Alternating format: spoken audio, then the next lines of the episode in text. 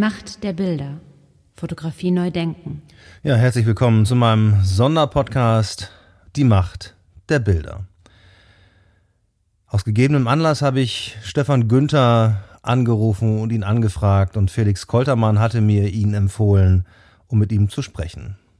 Er ist Bildredakteur bei dem Netzwerk N-Ost.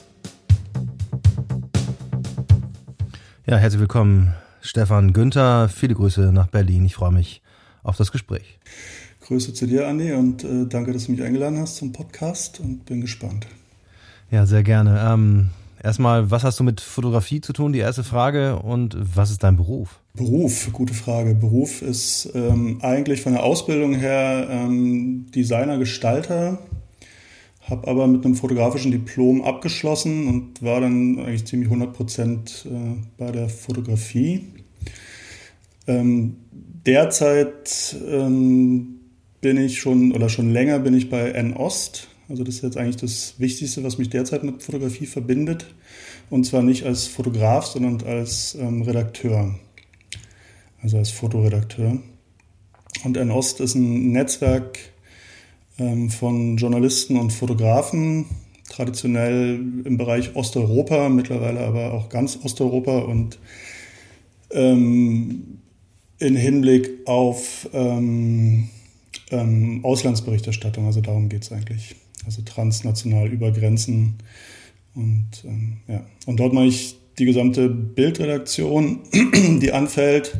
Und das hat sich aber immer mehr verschoben hin zu ähm, Projekten, also zu Fotoprojekten mit Fotografen und äh, Publikationsprojekte. Ja, kommen wir direkt zum Thema. Ich habe ja diesen Sonderpodcast aufgesetzt, äh, weil äh, einmal die Ukraine angegriffen wurde von Russland und zum anderen, ähm, weil ich gerne über die Macht der Bilder sprechen möchte, die jetzt hier stattfinden und die uns alle äh, täglich begegnen. Der Angriff war ein Schock, oder? Ja, ich meine, das, äh, genau, also, da, also ganz logisch, da braucht man ja gar nicht, das war ein Schock für alle und was mich tatsächlich, also, also wirklich persönlich auch ganz ähm, schockiert, also nicht schockiert hat oder zumindest sehr erstaunt hat, war, dass eben viele Journalisten, Fotografen, mit denen wir zu tun hatten, die sich eigentlich eben schon ganz lange mit der Thematik beschäftigen, die Russland total gut kennen, weil sie da leben und von da berichten und auch die Ukraine, weil sie dort leben und von da berichten und zum Teil Ukrainer sind ähm, oder, oder einen ukrainischen Background haben oder einen russischen Background haben, dass auch die komplett überrascht waren, dass es wirklich zu diesem großen Krieg kam. Also das hat mich persönlich auch so total eben, äh, ja, erstaunt und, und äh, so schockiert, dass es eben tatsächlich nicht nur Leute, die jetzt da sich nicht so gut auskennen, so, sondern sogar Leute, die sich eben gut auskennen. Und das ist wahrscheinlich, denke ich mal, vermute ich mal, bis in die Politik war das ja tatsächlich so, dass man wirklich nicht damit gerechnet, dass er so zynisch und kaltblütig agiert, wie er eben jetzt agiert. Und jetzt haben wir uns schon nicht dran gewöhnt, aber jetzt läuft es ja schon drei Wochen und ähm, der erste Schock ist so ein bisschen verdaut, aber bei mir ist immer so, wenn man dann eben noch mal ein bisschen länger und ruhiger darüber nachdenkt, dann ist der Schock natürlich sofort wieder da. Also. Ihr seid ja auch in der Ukraine unterwegs, oder? Genau, genau. Ja, wenn wir jetzt von Schock sprechen, äh, gab es denn dann gar keine Hinweise, überhaupt keine Anzeichen dafür, dass es so kommen würde? Ist das wirklich dann nur von einer Person abhängig gewesen? Also dazu kann man vielleicht sagen, also unabhängig jetzt von dem Krieg, der jetzt stattfindet, ist es ja so, was in, in Deutschland oder in Westeuropa ja auch immer so ein bisschen in Vergessenheit geraten ist, dass es ja die ganze Zeit Krieg gab.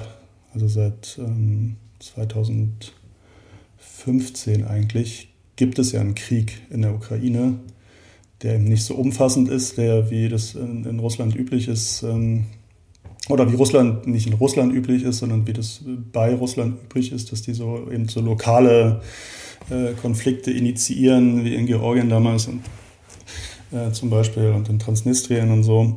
Und so war es ja in der Ostukraine die ganze Zeit, da sind ja die ganze Zeit Leute gestorben. Also das war dann irgendwann so ein komischer Stellungskrieg. Wir hatten eben auch Fotografen, also auch einen deutschen Fotografen, Florian Bachmeier, der schon ganz lange bei Ost ist, für Ost fotografiert und Projekte mit Ost macht.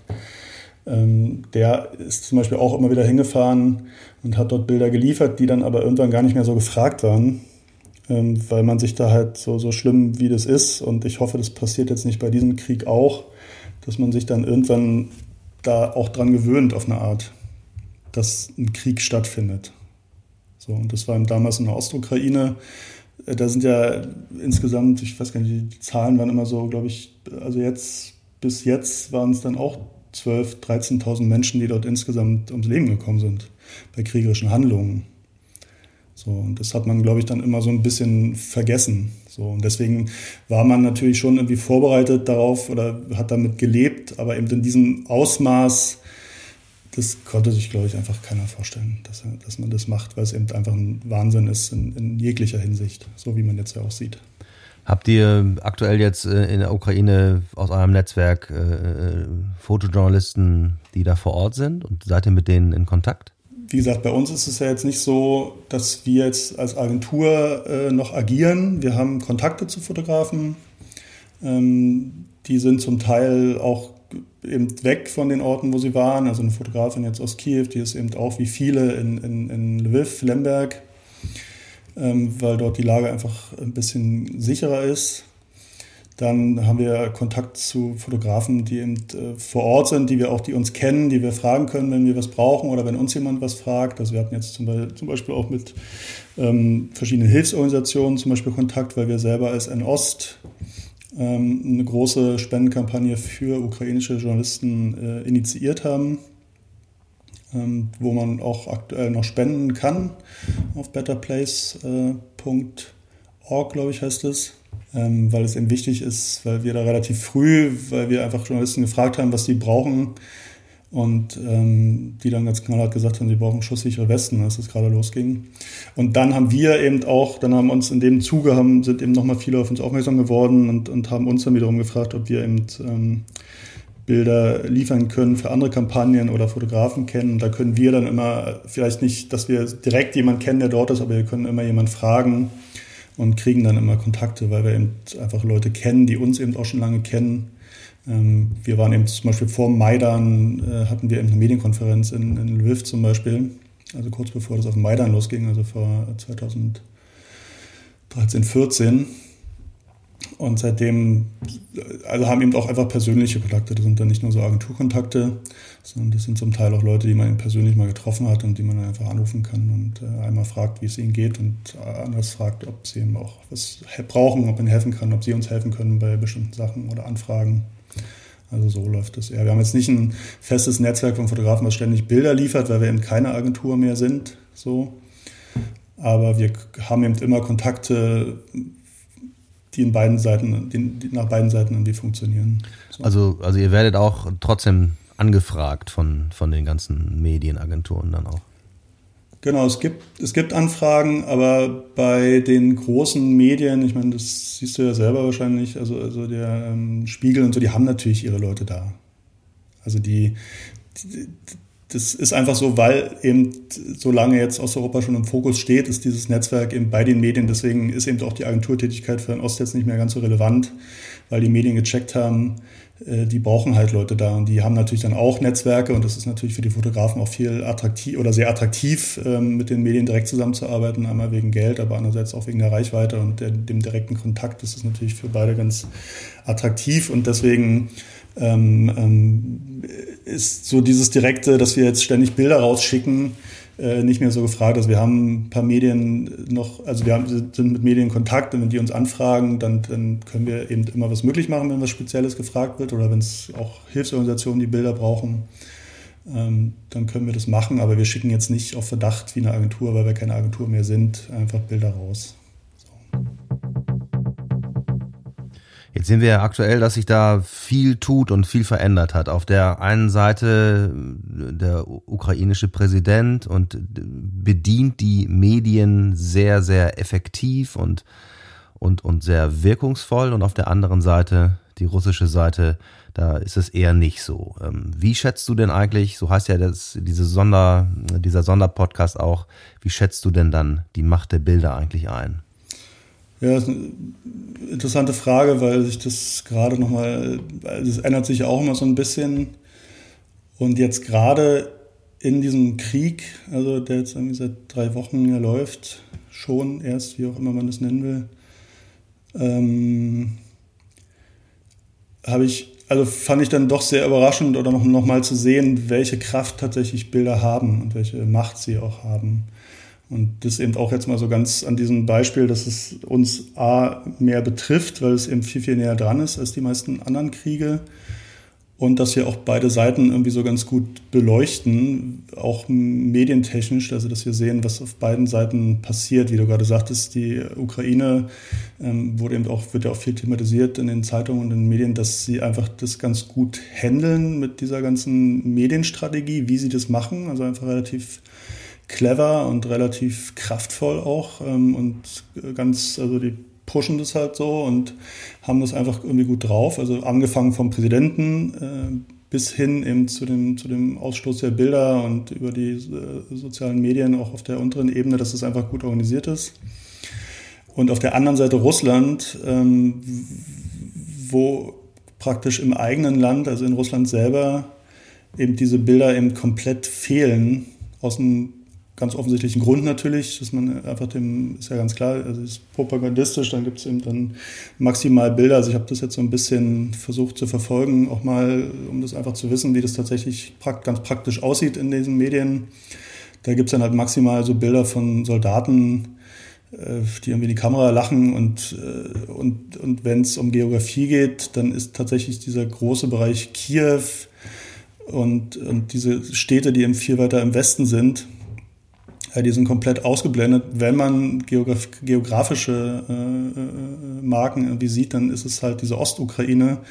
Nach, also das ist ja die, die, der offizielle Grund quasi oder das, die offizielle Sprechweise, dass sie eben da eine beschränkte Militäroperation haben, um eben diese ähm, Gebiete in der Ostukraine, die vorher eben schon besetzt waren durch diese Separatisten, die aber immer eben von Russland unterstützt waren, dass man die befreien will oder dass man, dass da irgendwie was Schlimmes passiert, was halt eben alles so nicht stimmt, wie das in Russland dargestellt wird, weil es ganz offensichtlicher nur ein Grund ist, um diesen Krieg irgendwie äh, anzufangen, weil das eben schon ganz lange läuft und sich da eigentlich nichts verändert hat.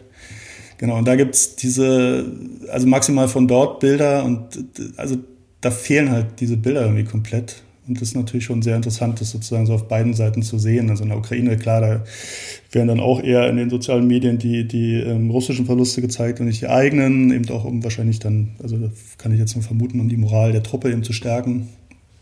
So, aber das ist das, was dann hier ankommt. Also es gibt ja eben die verschiedenen äh, Kanäle und ich habe neulich auch mit dem Bildredaktionsteam von Medusa gesprochen. Das ist eine russische, ein russisches Online-Magazin, also eigentlich aus Russland oder russischsprachig, aber schon lange im, im lettischen Exil, weil sie eben in Russland einfach nicht mehr äh, unabhängig senden konnten oder einfach nicht mehr unabhängig waren. Und die haben das eben auch nochmal bestätigt, dass ähm, in Russland selber diese Bilder nicht existieren und sie wurden jetzt eben auch geblockt in Russland, ähm, auch aufgrund der, der Bilder, die sie veröffentlichen. Und sie haben eben gesagt, sie haben ja natürlich auch Texte, aber äh, die haben mir nochmal bestätigt, haben mir erzählt, dass es eben ähm, hauptsächlich wegen der Bildstrecken waren, weil die dann eben doch so eine Kraft haben, ähm, dass, dass es halt dann eben gefährlich wird, wenn diese Bilder ähm, kommen. Und auf der anderen Seite ist es natürlich auch so, die Leute in Russland, wenn die wollen, können die sich die Bilder natürlich irgendwo organisieren. Also so hermetisch abschließen äh, kann man es ja nicht. Und die haben aber gesagt, es ist zum Teil auch so, dass die Leute das einfach eben sich auch nicht so richtig trauen, sich die Bilder, also dann eben einfach der offiziellen Strategie oder der offiziellen Sprechweise einfach folgen, weil es erstmal bequem und äh, ungefährlich ist und es dann gefährlich ist, wenn man erstmal den Schritt macht und sich die Bilder eben anguckt und dann eventuell Zweifel bekommt und so. Also ist es tatsächlich ja so, kann man jetzt auch dann direkt festhalten, dass die demokratische Seite da offen mit umgeht und die autokratische, die diktatorische dann in dem Fall nicht, weil sie natürlich Angst haben, dass ihre Lügen vielleicht dann doch aufgedeckt werden. Also ganz Pragmatisch ist es ja tatsächlich so, dass die meisten großen Social-Media-Kanäle ähm, entweder blockiert sind oder so runtergefahren, dass man die kaum noch nutzen kann. Also das ist immer das Erste. Das heißt, Facebook kann man, glaube ich, kaum noch benutzen, Instagram wird auch runtergefahren, Twitter wahrscheinlich auch. Das heißt, so die normalen, bequemen Kanäle, wo ja alle drin sind, die kann man anscheinend kaum nutzen. Das heißt, man muss halt schon, so wie ich es verstanden habe, also ich, da bin ich jetzt auch nicht der Profi, aber so, so wie ich es jetzt nur gehört habe, ähm, muss man eben schon dann gucken über irgendwelche VPN-Channels, Tunnel oder keine Ahnung. Ähm, also man muss schon, also man kann es natürlich machen, aber das gehört dann eben schon ein kleiner Aufwand dazu. Die fluten einen eben dann nicht so von alleine wie es hier ist. Und deswegen, das, was ich sagte vorhin, was mir gesagt wurde, eben, dass, dass man das dann eben nicht macht, weil man wahrscheinlich auch irgendwie ein bisschen Angst davor hat. Aber genau, das ist nur das, was ich jetzt gehört habe von den Kollegen bei Medusa.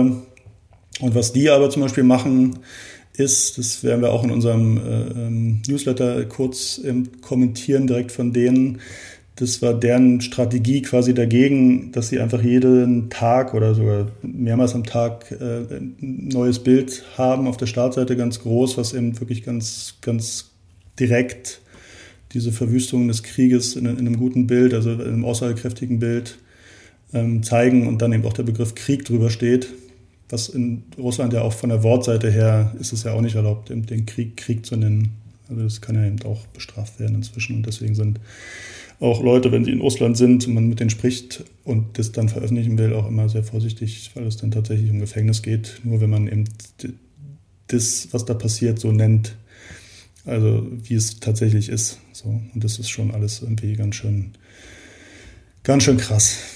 Also das ist so richtig, also man, also jetzt so privat nochmal so eine Empfindung, so das ist eben was, ähm, wo man so merkt, wie das damals eben vielleicht auch unter dem Faschismus oder so angefangen und funktioniert hat, dass quasi so komplette Sachen ausgeblendet werden und verboten werden und Sprache verboten wird und Bilder verboten werden, ähm, wo man eben eine offensichtliche Sache in komplett 180 Grad anders darstellt und alle, die einfach das so nennen, wie es tatsächlich ist oder zeigen als Fotografen, ähm, verfolgt.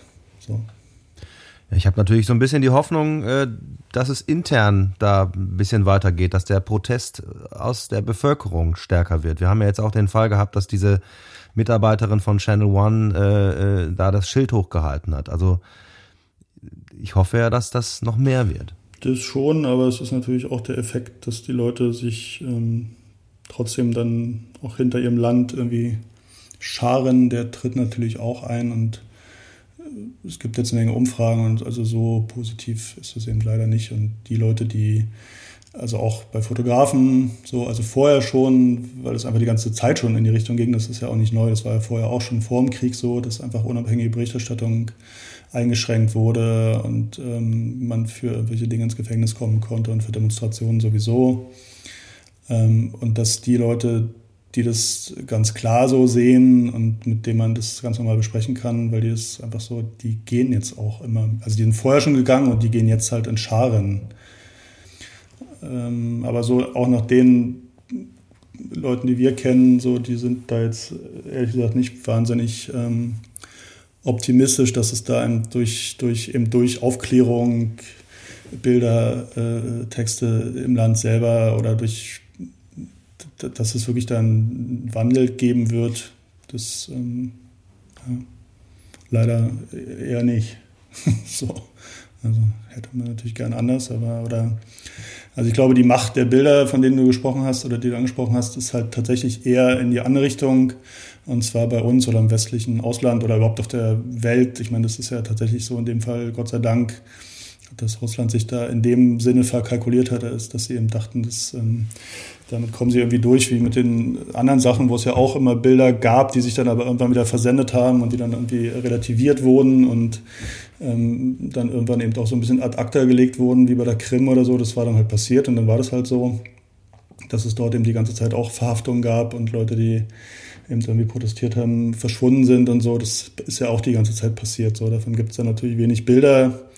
Es gibt von den Krim-Tataren zum Beispiel, hatten wir immer wieder auch Berichte und Fotos, ähm, weil die eben immer dagegen waren, ganz stark ähm, und dort eben auch drangsaliert und schikaniert wurden die ganze Zeit und äh, verschwunden sind und so. Das ist ja eben die ganze Zeit passiert, aber der Eben, das ist ja das, dieser große Kritikpunkt gerade, dass wir dann doch äh, trotz Berichten und Bilder immer weggeschaut haben. Und gerade ist es aber so, dass eben bei diesem Umfang eben eigentlich niemand mehr so richtig wegschauen kann und ähm, auch nicht mehr will. So, das, das ist vielleicht das Positive, dass man gesagt hat, es gibt jetzt so eine massive, massives Erkennen auch, und da denke ich, sind die Bilder eben extrem wichtig, weil es wirklich ganz viel Material gibt und auch professionelles und gutes Material und verlässliches Material. Also einerseits das Social Media Material, was auch nicht unwichtig ist, weil natürlich äh, jemand den Zeig betrifft und der das mit dem Handy filmen kann, das ist natürlich auch ein Dokument bis hin zu einem gerichtlichen Dokument, wenn es um Völkermord und weiß nicht was geht.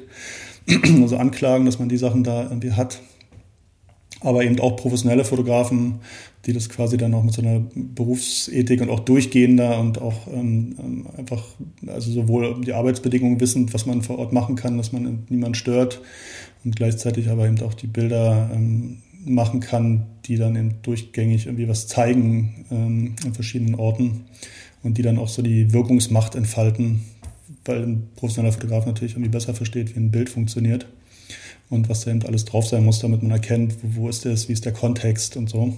Und vielleicht auch eine Serie macht, wo man versteht, was passiert ist. Und diese Bilder kommen halt und die werden hoffentlich, solange das eben da passiert, auch nicht verschwinden, dass die Leute einfach, ähm, ja, und dadurch glaube ich, eben wegen dieser Bilder, unter anderem ähm, hat man wirklich jetzt so eine relative Geschlossenheit und versteht eben, was da passiert und kann, kann das eben auch überhaupt nicht ausblenden. So. Ja, du hast es auch mal jetzt gerade mal wieder mal von gut und, und, und nicht so gut gesprochen vielleicht, von guten und nicht guten Bildern oder wie kann man denn in so einem Krisenfall überhaupt von guten und schlechten Bildern sprechen? Ja, also eben, vielleicht würde ich es gar nicht gut und schlecht nennen, das, ähm, sondern es sind einfach verschiedene Kategorien von Bildern, glaube ich.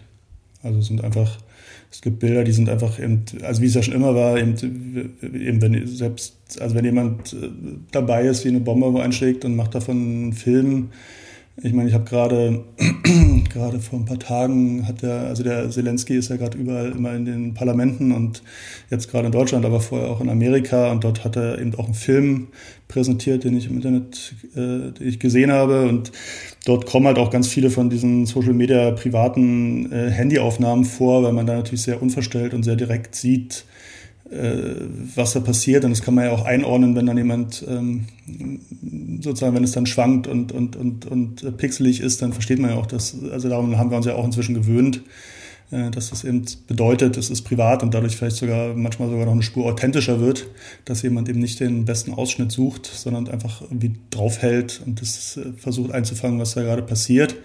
So, das ist das eine. Und dann waren auch in diesem Film, waren aber auch in professionelle oder professioneller von professionellen Fotografen Bilder dabei.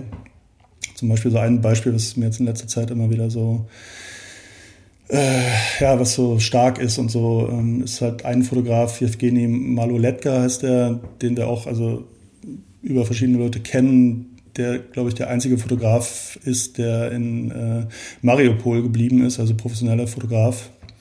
Und von dort eben einfach äh, die ganze Zeit, also eben, das ist ja so, dass die Fotografen begreifen ja ihren Kampf dann eben auch tatsächlich ähm, nicht mit der Waffe, sondern mit dem Fotoapparat dass sie das also einerseits dokumentieren, andererseits aber eben auch die tatsächlich die Welt einfach informieren, was da passiert. Und das in Mariupol, wo, keine Ahnung, ich habe jetzt gelesen, 80 Prozent der Wohnhäuser oder Wohnungen zerstört ist in einer großen Stadt. Also das kann man sich eigentlich irgendwie eben gar nicht vorstellen. Und ähm, der dokumentiert es halt laufend. Und dann ähm, werden die Bilder eben auch verteilt über die Agenturen. Und dann ist es halt in den Medien. Und ich habe diese Bilder von ihm, habe ich jetzt in so vielen äh, Medien gesehen also unglaublich. Also wenn man einmal weiß, das ist natürlich das, was schade ist, aber was in dem vielleicht auch nicht so relevant ist, ist, dass dann oft der Name ja gar nicht mehr dabei steht, dass dann irgendwie nur steht äh, AP oder DPA oder was auch immer. Aber das kommt eben in dem Fall wirklich alles von einem Fotografen, so, der eben noch da ist und der dafür sorgt, dass die Welt darüber informiert wird. Und der auch wirklich krasse Bilder, also auch Bilder, die eben nicht über die Agenturen laufen, die er dann selber auf Facebook stellt, wo ich dann eben auch mal überlege, wo wieder die nächste Frage kommt, was darf man überhaupt zeigen, was kann man zeigen, was will man zeigen, was wollen die Leute, können die Leute sich angucken, ähm, wie ist das mit den Persönlichkeitsrechten und so, da gibt es ja auch tausend, ich meine, das ist eine ganz alte Diskussion, aber die habe ich nur bei ihm jetzt auch wieder, weil er wirklich, ich meine, das ist dann, ja, dann sieht man es so, ich denke, es ist auch nicht unwichtig, weil man dann wirklich versteht, also wie wirklich auf dieser ganz banalen, pragmatischen Ebene, wie schrecklich der Krieg ist, wenn da einfach jemand von so einer Granate zerfetzt wird. So, dass, also jemand, der einfach eine ältere Frau, die einfach in ihrer Wohnung sitzt und dann kommt halt so ein Querschläger und reißt sie halt in Stücke so. Also das ist halt, sind so Sachen, die, das ist dann halt so, das, ja, und das, da ist natürlich die Frage, wie, was zeigt man? Es gab ja dieses Bild von der äh, Lindsay, wie hieß sie? Ich vergesse mal, New York Times, die Fotografin. Die hat es ja fotografiert, wie die Leute dort auf der Flucht quasi von russischen, von der russischen Armee attackiert wurden, so Zivilisten und dann eben auch äh, da, glaube ich, drei Familienmitglieder eben also getötet wurden, ermordet wurden. Und da war eben auch die große Diskussion, darf man das dann so zeigen? Die New York Times hat es eben gezeigt, unverpixelt. In Deutschland wurde es oft so ausgeblurrt und die New York Times hat halt gesagt, die, das ist für sie halt, ist es total wichtig, dass man das halt sieht. Und selbst der, ähm, also der Mann und Vater von dieser Familie, der die über die Bilder erst gesehen hat, dass sie tot sind, was ja auch total heftig ist, hat dann aber eben trotzdem, wie das oft in so Fällen ist, dann auch gesagt, es ist wichtig, dass diese Bilder gezeigt werden, damit man versteht, was da Schreckliches passiert. So. Insofern haben die Bilder eben, denke ich, auch in dem Konflikt eine große Macht und eine große Aufgabe. Also vielleicht in vielen Fällen dann also merke ich jetzt gerade vielleicht tatsächlich in, in, so, in so Fällen sind, sind die dann den Texten eben fast an, an Wirkmacht eben noch, noch ähm, äh, überlegen ist ein blödes Wort, aber die sind eben extrem wichtig. So. Ja, man kann ja schon sagen, ne? also es ist ja auch erforscht worden, dass eben diese Bilder sich viel, viel krasser in, in das Bewusstsein ein, einbrennen quasi und einen viel größeren Nachhall haben als Worte, weil man sich eben eine, beschri eine beschriebene Situation eben selber vorstellt und dann die, auch die Krassheit äh, entscheidet. Also entscheidet, wie krass dieses Bild dann ist, was man dann im Kopf hat durch den Text. Ja, und das ist tatsächlich auch, wie, ich meine, es ist ja tatsächlich in dem Fall auch wie so eine Beweisaufnahme. Also man hat ja dann ganz viele Dokumente und dann kann eben auch hinterher niemand mehr sagen, so dass ähm, dachte ich jetzt immer, wo das auch in dieser Masse kam, wo man sagt, okay, vielleicht wird jetzt auch bald schon wieder zu viel oder so, aber eigentlich nicht, oder, oder nicht eigentlich, sondern nicht, weil man damit eben wirklich belegen kann, dass es eben nicht Einzelfälle sind, wo irgendwelche Raketen dann fehlgelenkt wurden, sondern dass es eben ganz bezielt, gezielter Beschuss von zivilen Einrichtungen, von zivilen Wohngebäuden ist. So. Und wenn das in dieser Masse kommt, dann, dann kann es auch niemand mehr. Ähm also eben deswegen haben sie wahrscheinlich auch so eine Art Kraft, weil man immer weiß, das ist halt schon so wie so ein Beweismaterial, was tatsächlich dann auch verwendbar wäre. Äh, also einmal eben, um, um die in der Welt das zu zeigen, aber später vielleicht sogar auch vor Gericht oder vor weiß ich nicht was. So. Genau, und was ich auch noch ganz interessant finde, ist so, dass eben auch die, also die verschiedenen Arten von Fotografie auch. Wir haben jetzt gerade mit äh, Alexander Cekmenev, habe ich jetzt gerade gesehen, mit dem haben wir auch schon länger immer wieder sporadisch zu tun gehabt, so ein bisschen, schon ein bisschen älterer Fotograf ähm, der, glaube ich, auch immer noch auf Film äh, die ganze Zeit fotografiert hat oder immer noch fotografiert. Und der hat jetzt gerade für das ähm, New York Times Magazine, glaube ich, ähm, eine ganz große Bildstrecke, die die ganz prominent gezeigt haben, eben von Leuten in Kiew, äh, in den Bunkern und so, dass eben auch gar nicht nur diese, also das fand ich jetzt nochmal ähm, sehr interessant oder gut zu sehen, dass es eben auch nicht nur um diese schnelle äh, oder um diese Pressefotografie geht, gar nicht, gar nicht abwertend gemeint, ähm, sondern dass eben auch so Fotografen, die ein bisschen weitergehen, die das auch noch mehr so als eine Serie begreifen oder die, die den Kontext noch ein bisschen mehr oder das eben auch so, also nicht künstlerisch ist das falsche Wort, ähm, aber eben eher so in so einem Konzept oder so nochmal denken, dass das eben durchaus auch sein, ähm, sein, seine Stelle jetzt bekommt so. Und dass man damit eben so eine in so einem großen Magazin eben auch so eine geschlossene Serie zeigen kann mit den entsprechenden Informationen, ähm, die eben auch total wichtig sind und die Leute berühren und äh, den Leuten irgendwie was vermitteln von dem, was da passiert, wenn da ein Fotograf kommt, der jetzt äh, nicht nur relativ schnell eben die Sachen dokumentiert, eben wie gesagt, was auch total wichtig ist, gar nicht abwertend gemeint, aber eben auch so ein bisschen anders daran geht und mit den Leuten vielleicht auch anders ähm, redet oder mit den Leuten überhaupt ins Gespräch kommt und sie ähm, nicht sozusagen, äh, ähm, ja, genau, wie gesagt, das hört sich immer so negativ an, meine ich gar nicht so, aber sie eben einfach fotografiert, so, sondern eben auch mit ihnen ins Gespräch kommt und, und äh, ein bisschen mehr Zeit verbringt und das dann in eine Serie fasst, sozusagen. Also das, und da gibt es eben ganz verschiedene. Es gibt auch eine deutsche Fotografin mit ukrainischen ähm, Wurzeln, Mila Teschayeva, die ist auch zurückgefahren und berichtet jetzt auch für den Spiegel, so Tagebuch. Ähm, artig. Ähm, Also sind so ganz verschiedene Ansätze, die irgendwie alle eben ihre Berechtigung haben, wo eben, denke ich mal, auch die Fotografie nochmal abseits der Pressefotografie aus dem Tragen kommt. Also das finde ich auch nochmal ganz interessant, dass die großen Medien ähm, da auch so ein Interesse dran haben, mit Fotografen zusammenzuarbeiten auf so einer ein bisschen längerfristigen Basis, also innerhalb dieses Konfliktes, äh, aber eben doch auf so einer ein bisschen, bisschen dauerhafteren Basis und auch auf so einer direkten Basis und nicht nur äh, über Agenturen. So.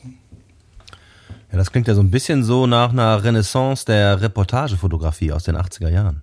Ja, so würde ich gerne, ja, also von, von, der, von der Idee her, aber schon auch nochmal ein bisschen anders. Also so, dass man eben diese Art der Fotografen jetzt zu arbeiten, dass sie eben sich selber Projekte suchen, die eben nicht nur Reportagen sind, sondern die eben auch Porträtserien sind, die vielleicht auch ein bisschen künstlerischer oder Konzeptserien oder so. Dass das jetzt halt auch ähm, gesehen wird, dass es halt wichtig ist, dass es halt was erzählen kann, was eben über die Pressefotografie hinausgeht und so ein, einfach eine andere Perspektive nochmal reinbringen kann. So. Und das merke ich gerade, wir machen ja eben jetzt gerade den ersten, die erste äh, offizielle Publikation zu unserem neuen Projekt European Images. Und dort ist es ja auch so, dass wir, also das erste, die, das Thema der ersten Ausgabe ähm, wird jetzt eben auch Krieg sein. So. Und dort werden wir eigentlich auch eher weniger ähm, so aktuelle ähm, so Reportagebilder haben, weil die gibt's ja eh schon ganz viel. Da muss man jetzt nicht extra noch eine neue Publikation haben, die sieht man, die sieht man ja den ganzen Tag in den Zeitungen, im Fernsehen, überall. Sondern dass wir tatsächlich eher so diese, diese Projekte zeigen, die sich mit dem Thema Krieg auch schon länger beschäftigen, dass man eben auch so eine ganz andere Perspektive nochmal auf das Thema werfen kann. Also dass man eben auch wir haben da so eine Rubrik, der ist dann Seeing War in dem Fall, also immer mit dem Thema verbunden, wo man dann auch Bilder aus dem ähm, Bosnienkrieg zum Beispiel hat oder die sich auch mit dem Bosnienkrieg beschäftigen im Nachhinein oder so. Und dann versteht man eben auch sehr schnell, okay, da, das ist ja gar nicht der erste Krieg äh, in Europa nach dem Zweiten Weltkrieg, wie das ja oft so behauptet wird. Das stimmt ja gar nicht. Also in Bosnien gab es ja auch schon einen Krieg, so nach dem Zweiten Weltkrieg, der auch total schlimm, der auch total schlimm war. Ja, aber das war ja dann, äh, jetzt haben wir zum ersten Mal die Situation, dass ein europäisches Land ein anderes europäisches Land angreift. Das stimmt, das stimmt. Und da im Bosnienkrieg war es ja quasi, ein, wenn man so will, ein, ein Krieg zwischen, zwischen Christen und Moslems, ein, ein Bürgerkrieg, eine bürgerkriegartige Situation. Genau, aber trotzdem wurde immer gesprochen von Krieg. So, und ein Krieg war es ja auch. So. Und deswegen war das eben manchmal so ein bisschen, wurde es so ein bisschen ausgeblendet und ähm, deswegen denke ich, ist es eben wichtig, das quasi, und das kann man jetzt eben auch schon wieder machen. Am Anfang war ich so ein bisschen unsicher, weil wir hatten das Thema schon bevor der Krieg eigentlich losging, also weil ja schon abzusehen war, dass irgendwas passiert, also eben nicht in dem Maßstab, das hat eben keiner gedacht. Aber deswegen haben wir das Thema eben vorher schon entschieden, jetzt äh, in unserer Redaktionssitzung, dass wir das Thema Krieg eben ähm, beleuchten wollen. Ähm, und äh, genau, und dann ist es eben passiert. So, und dann habe ich am Anfang oder haben wir am Anfang eben gedacht, so, können wir das jetzt eigentlich machen? Ist das jetzt nicht viel zu nah dran und was, was wollen wir da eigentlich jetzt zeigen und so? Und da wir aber natürlich ein bisschen länger brauchen, weil wir jetzt eben äh, nicht so tagesaktuell arbeiten, ist, glaube ich, jetzt auch ein ganz guter Zeitpunkt, um mal zu schauen, äh, wie steht es im Kontext mit anderen Kriegen, mit, mit anderen Kriegen in Russland, mit anderen Kriegen in Europa, mit anderen Kriegen vielleicht auch außerhalb von Europa. Und das kann man, glaube ich, eben über Fotografie und auch gerade über diese ein bisschen längerfristigen Projekte eben einfach ganz gut machen. So.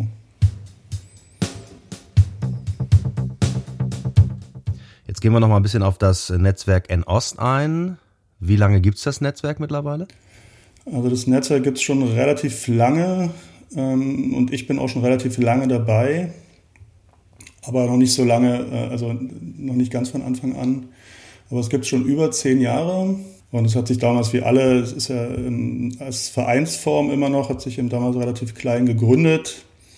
Und der Hauptgründungspunkt ähm, ähm, oder die, die Initiative war deswegen, weil es viele Leute gab, die sich mit Osteuropa damals beschäftigt haben im journalistischen Bereich und gemerkt haben, dass Osteuropa in den, also damals, jetzt nicht mehr eben, ähm, völlig unterrepräsentiert war oder sehr undifferenziert dargestellt wurde in den westdeutschen oder vor allem in den deutschen, ähm, äh, nee, westeuropäischen ähm, und in den deutschen Medien vor allen Dingen. Und genau deswegen, das war quasi der Ursprung dieses Netzwerks und inzwischen geht es immer mehr in Richtung, dass man sich beschäftigt, wie funktioniert äh, Auslandsberichterstattung, was brauchen wir, wie kann das ähm, besser werden, wie kann man das unterstützen. Wie muss ich mir dann die tägliche Arbeit vorstellen? Was fällt da so an? Ja, das ist immer oft gar nicht so in einem Satz zu sagen, weil sich das in der Geschichte, eben, ich bin eben schon recht lange dabei, auch mehrmals so ein bisschen geändert hat. Ähm, was nicht nur mit uns zu tun hat, sondern auch mit den Bedingungen, unter denen wir arbeiten, da sich das tatsächlich geändert hat. Weil am Anfang war es halt so, dass wir wirklich, also der Grund, die Grundidee war, dass einfach Texte ähm, verschickt wurden auf einem relativ ähm, so einem recht pragmatischen Niveau, dass Leute eben, die äh, journalistisch gearbeitet haben, vornehmlich in Osteuropa einfach Texte geschrieben haben und die dann, dann eine Struktur entwickelt wurde, die den deutschen Medien und den westeuropäischen Medien anzubieten. Das hat sich dann immer mehr professionalisiert, dass es dann tatsächlich hinging in Richtung Agentur. Ähm, da bin ich eingestiegen, da wurde dann eben auch, weil zunehmend auch Bilder äh, mit den ähm, Berichten und Reportagen kamen, wurde eben jemand gesucht, der sich mit Bildern auskennt, das machen möchte. Und dann haben wir ähm, erstmal die Bilder quasi mit ähm, geliefert mit den Berichten und haben dann auch im nächsten Schritt eine eigene ähm, Agentur, eine kleine natürlich, aufgebaut, die ich dann im Ein-Mann-Betrieb ähm, praktisch initiiert und, und, und geleitet und gemacht habe. Und es ging eine Zeit auch ganz gut und hatte seinen Sinn. Mittlerweile ist es aber so, dass ähm, sozusagen so eine Agentur, dass die anderen, dass es viele Agenturen gibt, die eben jetzt auch in dem Bereich ganz gut aufgestellt sind und dass es eigentlich nicht mehr so gebraucht wird, wie wir es damals eben, oder wie es damals vielleicht gebraucht wurde. Und deswegen ist es jetzt, also wenn ich gleich überleiten darf, was wir jetzt machen, ähm, ist es so, dass wir eher projektbezogen arbeiten, also Projekte, die quasi ein bisschen so die Meta-Ebene der Berichterstattung ähm, thematisieren und gleichzeitig eigene Publikationsprojekte initiieren oder machen, in denen wir das so ein bisschen beispielhaft und auch ganz praktisch, aber mit einem Ergebnis ähm, quasi unsere Überlegungen in eine Form bringen und dann eine Publikation am Ende haben. Also du sprichst dann schon an Publikationen, Buchprojekte und so weiter. Genau, ich kann ja vielleicht ganz kurz mal das Projekt, was wir gerade, weil das steht eigentlich ganz gut dafür und es läuft eben auch gerade an und deswegen ist es auch total spannend für mich, wie das, ähm, wie das dann tatsächlich wird. Aber da ist so der Gedanke unserer jetzigen Arbeitsweise eigentlich ganz gut, ähm, kann man ganz gut ablesen. Also das heißt European Images ist das, was wir gerade im Fotobereich machen. Und es hat so zwei Stränge, kann man sagen. Das eine ist, dass wir ähm, regelmäßig ähm, uns treffen mit Fotografen aus ganz Europa, also mit ähm, dokumentarisch arbeitenden Fotografen. Ähm, also quasi so eine Art Netzwerk aufbauen, was wir vorher auch schon hatten, vornehmlich im äh, osteuropäischen Bereich. Also da kommen wir eben her, deswegen sind wir da eben relativ stark aufgestellt, schließen aber jetzt eben das gar nicht mehr oder fokussieren das gar nicht mehr nur darauf. Und der zweite Strang ist, dass wir dann mit einem wiederum einem, ähm, nicht einem Netzwerk, aber einem kollaborativen Redaktion ähm, dann eine Publikation, äh, eine monatliche Publikation machen und diese kollaborative Arbeit ist mit, also ganz konkret ist es eine rumänische Redaktion. Es sind dann auch so Art Magazine, also ein bisschen unterschiedlich jeweils, aber eben Leute, die eine Redaktion machen und auch mehr oder weniger mit Fotografie sich ähm, beschäftigen. Das ist genau das Kajet aus Rumänien, Pismo aus Polen, Essence Live aus Griechenland und wir als ein Ost mit ähm, Berliner Standort.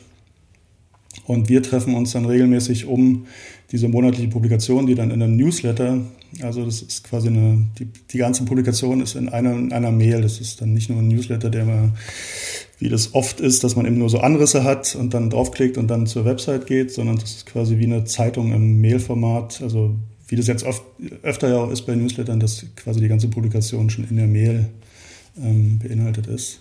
Wir hatten früher auch mal ein, ähm, ein Online-Magazin, relativ klassisch zu osteuropäischen Themen. Und die Essenz jetzt oder das Neue jetzt ist, dass wir sagen, wir wollen eben nicht als Redaktion in Berlin sitzen und ähm, zwar die Sachen natürlich kriegen von Korrespondenten, von Fotografen und dann aber eben so machen, wie wir das irgendwie denken aus unserer ähm, deutschen Perspektive, sondern wir arbeiten direkt auch mit Redaktionen zusammen, also dass es quasi so ein gleiches Niveau hat und alle, dass man sich da wirklich ähm, einigen muss und das absprechen muss, weil eben die Sichtweisen einfach eben verschieden sind und wir denken, dass ähm, diese europäische Sichtweise extrem wichtig ist. Sieht man ja jetzt gerade auch aktuell, dass eben Leute in Litauen eine ganz andere Sichtweise haben auf die Bedrohung durch Russland, als wir die zum Beispiel haben. Ja, es wird ja auch oft kritisiert oder habe ich immer wieder gehört, dass, dass wir sozusagen die Journalisten verschicken, die dann die Bilder mitbringen. Ähm, es macht ja dann auch total Sinn, dass äh, die Leute vor Ort dann uns die Bilder liefern. Wie ist da eure, eure Einstellung zu? Ähm, genau, ich meine, das ist ja unser, unser großes Credo, sag ich mal, dass wir das forcieren. Ich meine, das hat alles, also alle Seiten haben oder alle Sachen haben natürlich ihre ähm, Berechtigung. Es hat auch eine Berechtigung, dass jemand aus dem Land vor Ort ist und das einordnet. Ähm, für, für die, für die äh, Leser zu Hause. Das macht natürlich auch Sinn, aber es macht natürlich auch großen Sinn, mit äh, ähm, Journalisten und Fotografen von vor Ort zu arbeiten. Ich meine, bei Fotografen, denke ich mal, ist es auch schon jetzt länger so, das ist vielleicht sogar auch einfach aus Kostengründen so, weil man nicht immer, äh, weil, weil das Geld ja eh knapper wird und äh, man dann eben jemand vor Ort einfach bucht, wo man die Reisekosten nicht hat und so. Das hat sich, glaube ich, auch schon einfach aus den Gründen äh, so ein bisschen etabliert. Aber jetzt sieht man eben natürlich auch wieder, dass ähm, natürlich Leute vor Ort, die haben natürlich nochmal einen anderen Zugang. Also die Leute von, vom Ausland. Also es, es hat aber beides seine Berechtigung, denke ich. So, das kann man jetzt gar nicht so, das eine ist irgendwie schlecht und das andere ist gut. Man muss halt nur gucken, zu welchen Bestandteilen man das macht und dass man eben aufpasst, dass man nicht so eine westliche Sicht in, oder in dem Fall eine westliche Sicht kann ja genauso gut andersrum sein, kann ja auch sein aus Osteuropa. Ähm, also das ist ja auch was, was wir eben immer äh, zu beachten geben, dass es andersrum ja genauso ist. Also auch in Osteuropa sind ja vielleicht ganz krude Vorstellungen über, über Deutschland im Umlauf oder so. Das kann ja andersrum genauso sein. Für die, die sich jetzt für das Netzwerk interessieren, äh, wie kommt man ins Netzwerk? Wird man eingeladen oder kann man sich bewerben? Guter Punkt, genau. Also einmal ähm, Fotografen, also aktive Fotografen, die eben in der dokumentarischen Richtung arbeiten und vielleicht auch, ja, also egal erstmal wo, wie gesagt, wir sind ja, haben inzwischen ja so eine europäische Ausrichtung, ähm, können sich super gerne direkt ähm, auch an mich wenden, um äh, bei diesem Projekt halt irgendwie, also wir machen eben auch einmal im Monat eine große Online-Runde mit europäischen Fotografen, ähm, um auch über die Themen für den nächsten Newsletter zu sprechen und den alten vielleicht zu besprechen und auch vielleicht Sachen vorzustellen und zu diskutieren. So, das ist das eine. Das kann man, findet man eben alles bei unter www.n-ost.org. Ähm, genau. Ähm, und ansonsten kann man eben auch Mitglied werden. Das gibt nochmal eine Runde, dass das von uns quasi nochmal geprüft wird, ob das wirklich passt so. Aber wir freuen uns natürlich über zusätzliche Mitglieder. Ähm, insofern gerne, aber wie gesagt, das steht alles auf der, auf der Seite von Ost. Und dann, genau, und zu dem Projekt European Images gibt es auch einen ähm, Instagram-Account, den wir jetzt gerade ähm, neu eingerichtet haben, den es schon eine Weile gibt, aber den wir jetzt eben darauf nochmal ähm, äh, ausgerichtet haben. Der heißt einfach auch European Images, findet man bei Instagram und ja, ansonsten, wo man halt so ist. Also Ost und European Images, beides gut zu finden, hoffe ich.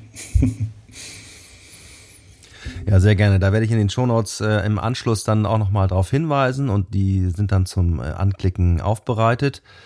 Ähm, wann, also der, wann kommt der neue Newsletter, der überarbeitete Newsletter jetzt raus?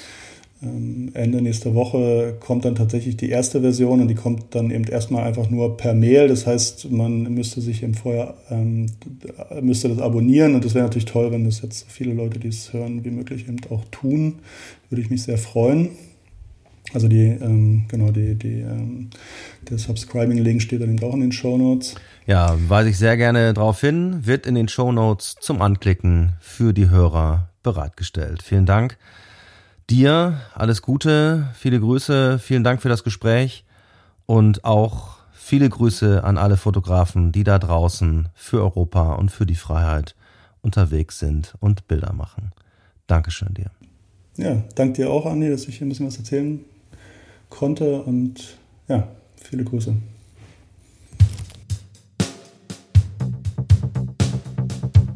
Die Macht der Bilder Fotografie neu denken. Ja, tatsächlich äh, werden wir das jetzt so organisieren und das ist auch eine Premiere für mich, äh, denn ich habe jetzt quasi am vergangenen Samstag, am 19. März mit Stefan Günther gesprochen und diese Episode kommt tatsächlich am Mittwoch, dem 23. März, parallel zu dem Newsletter, den Stefan Günther gerade angesprochen hat, heraus. Und den Subscribe-Link dazu findet ihr unter n-ost.com www.ftf.org. Stefan Günther, das möchte ich noch kurz hinweisen, ist ja auch studierter Fotograf, hat sein Diplom in Fotografie absolviert in Potsdam, wie er am Anfang auch erwähnt hat, und er ist auch selber mit eigenen Projekten unterwegs. Dazu gibt es natürlich auch einen Shownote-Link zum Anklicken für euch vorbereitet. Ja, da bleibt mir noch zu sagen, für euch und die Fotografie Bleibt dran an der Sache, stand with Ukraine und alles Gute. Bis zum nächsten Mal. Dankeschön.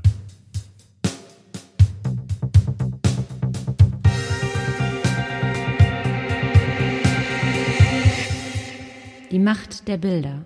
Fotografie neu denken.